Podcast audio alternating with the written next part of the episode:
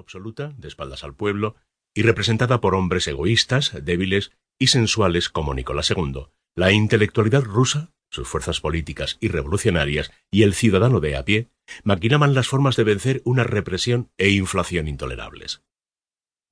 Entre 1905, año en que termina la primera revolución, y 1917, Rusia pasaría por una etapa de aparente calma y estabilidad.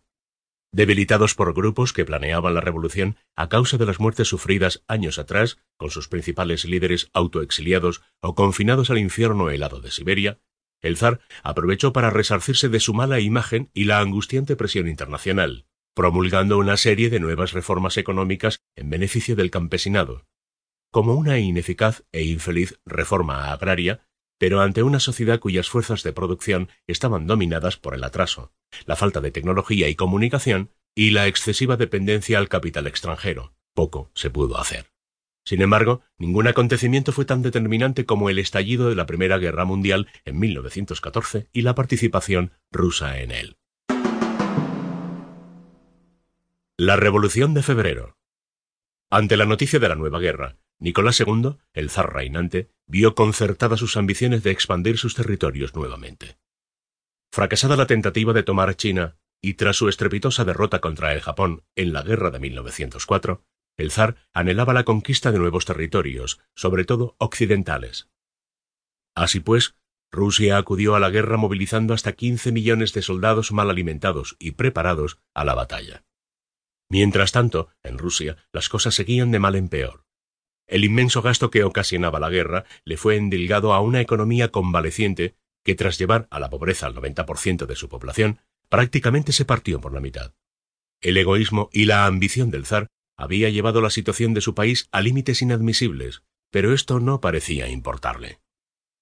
Lo peor vino después. Inmersa en una guerra que solo le reportaba pérdidas, las voces de todos los sectores clamaban por la terminación de la misma.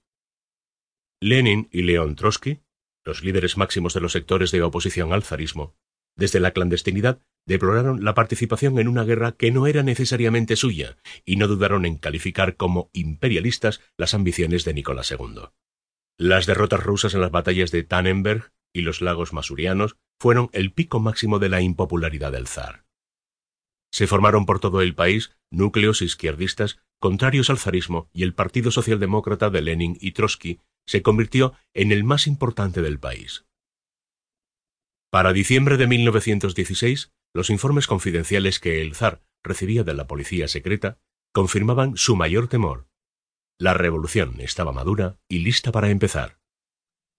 Por otro lado, en el propio Partido Socialdemócrata las cosas tampoco estaban muy claras. Ninguna de sus dos facciones, los mencheviques de Julius Martov ni los bolcheviques de Lenin, parecían ponerse de acuerdo en la forma de organizar la lucha. Los mencheviques, el ala no revolucionaria del Partido Socialdemócrata, buscaban la autonomía nacional y cultural del país.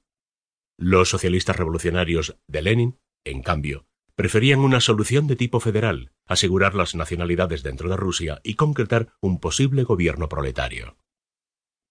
En medio de esas discusiones intelectuales, la enorme hambruna existente y el rumor de que el zar había perdido toda opción de ataque en la guerra y que, de ahora en adelante, pasaba a posiciones defensivas, motivó el estallido de un verdadero motín nacional.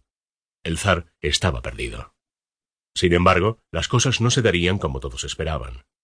Todo surgió en un modo espontáneo, unido y sin las pérdidas humanas que se pensaban tener. Todo dio inicio en San Petersburgo con el célebre acontecimiento de los cinco días, una protesta que se inició el 18 de febrero con los obreros de la fábrica más grande de la ciudad, la fábrica Putilov. La reacción hostil de las fuerzas del orden, que dispararon sobre los obreros, motivó que algunas tiendas cerraran y el sentimiento de opresión recrudecería. Más tarde se unieron a las protestas los de afinidad bolchevique y luego los cansados y hambrientos soldados que dejaron de respetar las órdenes de sus odiados y crueles generales. Había ocurrido por fin la anhelada y definitiva revolución. Trotsky opinaría así. En los momentos decisivos, cuando el orden establecido se hace insoportable para las masas, éstas rompen las barreras que las separan de la palestra política, derriban a sus representantes tradicionales y con su intervención crean un punto de partida para el nuevo régimen.